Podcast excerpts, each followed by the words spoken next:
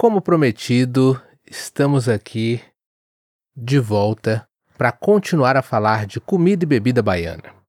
Neste episódio você pode esperar ouvir pelo menos sobre duas comidas e uma bebida que comemos e bebemos nessa nossa viagem para a Bahia. Vem com a gente em mais um episódio de Don't panic, keep speaking Portuguese.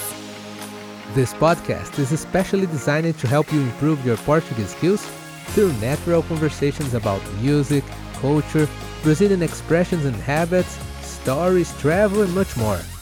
So fasten your seatbelts and have fun. Unlock exclusive content, including behind the scenes, exclusive episodes, and episodes transcriptions. So, especially if you want to supercharge your Portuguese skills.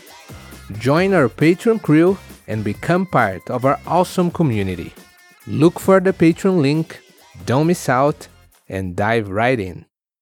Uma dessas comidas é a tradicional moqueca, que você já deve ter ouvido falar, vários alunos meus, é, quando citamos o assunto comida brasileira, uma das primeiras comidas que vem à mente e que eles aprendem a falar é muqueca.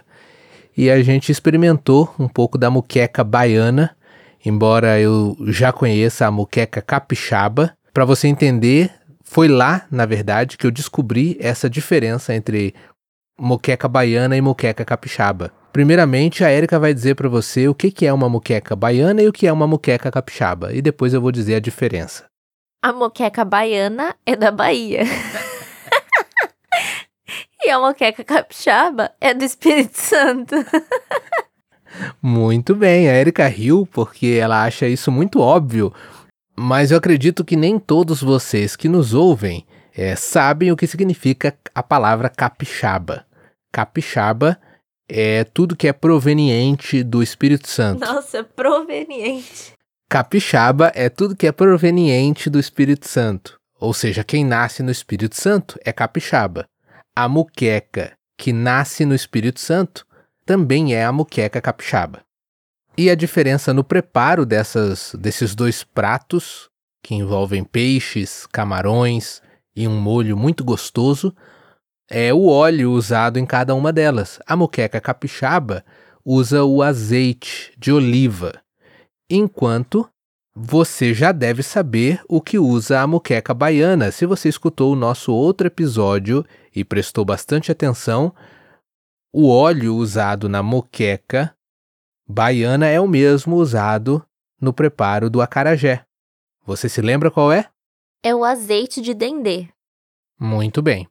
E provamos então essa moqueca baiana feita com azeite de dendê, acompanhada também de pirão e a tradicional pimenta baiana, que diga-se de passagem, é outro aspecto tradicional da culinária baiana, bem conhecido e bem popular em todo o Brasil, é que eles gostam muito de pimenta e que a pimenta baiana ela é bem forte e bem presente em vários outros pratos da culinária baiana. Mas fica tranquilo, se você, assim como eu, não gosta de pimenta e vai viajar para Bahia, tem comida sem pimenta. Eles normalmente perguntam se quer com pimenta ou sem pimenta. Então pode ficar tranquilo que você consegue provar todos os pratos sem pimenta, se você não gosta de pimenta. Sim, geralmente a pimenta vem à parte, ela vem separadinha e você pode experimentar ou não.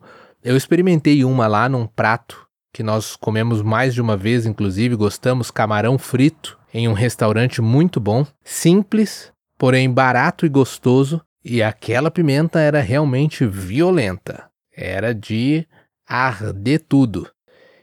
Então, falamos um pouquinho aqui desse prato da muqueca. É, muqueca de peixe, tem vários tipos de peixes que são usados no preparo da muqueca. Ela vem servida, na maioria das vezes, numa panela de barro, o que também é algo bem tradicional, típico e deixa a comida permanecer quente por mais tempo e confere um sabor único também a muqueca. Nós gostamos tanto disso que até aqui em casa mesmo nós temos panela de barro E quando a Érica faz a moqueca, que não é nem capixaba, nem baiana, mas é a moqueca da Érica, ela usa também a panela de barro aqui em casa. Eu nunca comi a moqueca capixaba. E a baiana a gente comeu só em um lugar, né? Mas, olha, vou dizer uma coisa aqui, pode ser audácia minha, mas eu prefiro a minha moqueca do que a que eu comi lá na Bahia. Eu acho a minha mais gostosa. Mas, como você já disse, a gente comeu só em um lugar também. E eu acho que, em parte, isso talvez tenha até a ver com o poder aquisitivo. É muita oferta, é, no sentido de muitos restaurantes oferecem moqueca. A gente foi um que foi bem recomendado, bem indicado, mas claro que devem ter restaurantes mais chiques, mais caros, que devem servir uma muqueca até melhor do que a que a gente comeu. Mas além da muqueca, tem um outro prato que a gente já tinha comido, que é típico do Nordeste e que comemos lá de novo. Quer dizer para nós? Esse eu vou deixar você dizer. Outra coisa que nós comemos foi porção de carne seca com mandioca. Ou como eles conhecem lá na Bahia, aipim. Ou como o Hugo diz, aimpim. Isso aí, também é permitido. Então, essa porção é, é muito gostosa, é uma carne bem salgadinha, relativamente macia e que é um bom petisco. E nós comemos duas vezes. Uma vez foi uma decepção. Nessa viagem, nós comemos duas vezes essa porção de mandioca com carne de sol. A carne de sol aqui no Rio Grande do Sul não é muito comum, mas não é uma coisa específica do Nordeste, porque eu lembro que quando a gente morava em Goiânia, a gente comia carne de sol. Tinha até o restaurante que chamava carne de sol. Mas uma das vezes a gente comeu essa porção foi até na beira da praia. No dia que a gente chegou em uma das praias e a gente pediu e Hugo ficou muito decepcionado porque a maior parte da porção era mandioca e só um pouquinho de carne de sol. E nesse caso foi a mandioca frita. A outra vez que nós comemos foi quando a gente foi passear pela cidadezinha, paramos num restaurante e também pedimos essa mesma porção, mas daí a mandioca não era frita, ela era cozida e salteada na manteiga de garrafa, que é uma manteiga muito comum lá para cima também e muito boa. Tava bem gostoso. Fica a mandioca assim bem saborosa, cremosinha por fora e dentro ela bem cozidinha. Era uma porção bem gostosa. Essa o Hugo ficou bem feliz. Sim, fiquei tão feliz porque além dela ser bem servida, nesse dia a gente nem estava com tanta fome, mas a gente comeu, sobrou, ainda levou para o dia seguinte. E comemos no dia seguinte ainda essa mandioca salteada na manteiga com carne de sol. Foi excelente. E um comentário aqui à parte: o garçom que nos atendeu nesse dia era um show à parte, né? porque ele fazia rimas para nos convencer a entrar no, na, no restaurante e sempre descrevendo o que tinha no restaurante de uma maneira meio poética e improvisada. Eu achei fantástico. A gente acabou nem ficando no dia que ele nos abordou dessa maneira, mas no dia seguinte a gente voltou e foi nesse restaurante e comemos essa porção que a Erika já descreveu muito bem para vocês. Agora, o ponto alto. Nem é o ponto tão alto assim, mas é um, um dos pontos altos que é a bebida. É, lá em Porto Seguro tem um lugar famoso chamado Passarela do Álcool. Essa passarela do álcool nada mais é do que é, uma passarela, um corredor com várias barraquinhas oferecendo todo tipo de bebida alcoólica e de batidas, que eles carinhosamente nomeiam como capeta. é, capeta é um tipo de, de batida de bebida alcoólica que eles fazem lá. E não tem só isso, tem outros restaurantes, tem lojinhas para vender é, camisetas, lembrancinhas, é, chaveiros e etc. Mas o, o, o nome da passarela do álcool vem dessas barraquinhas que vendem bebidas alcoólicas ou batidas é, de fruta com álcool. Eu não gosto muito de batida de bebida alcoólica, hum. mas Não, de fato, eu gosto de bebidas alcoólicas, mas de batida, quando começa a misturar com muita fruta, eu já não gosto. Mas uma delas nos chamou a atenção por ser muito diferente e muito específica da Bahia. Sim, primeiro, essa batida é feita de uma fruta. Fruta essa que antes de tomarmos a batida, nós tomamos o suco e fui surpreendida positivamente, que é o cacau.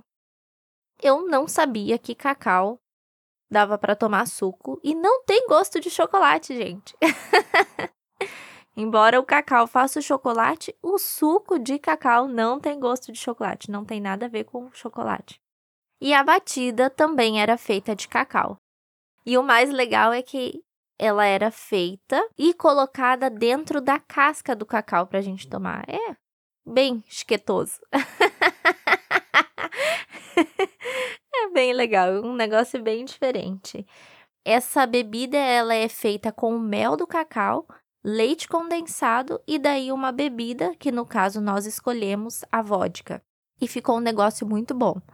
Eu, diferente do Hugo, não sou de bebidas alcoólicas, mas essa batida de cacau me ganhou. Eu tomei ela duas vezes, é muito boa. Isso aí, isso que eu ia dizer, ganhou tanto que ela voltou para tomar.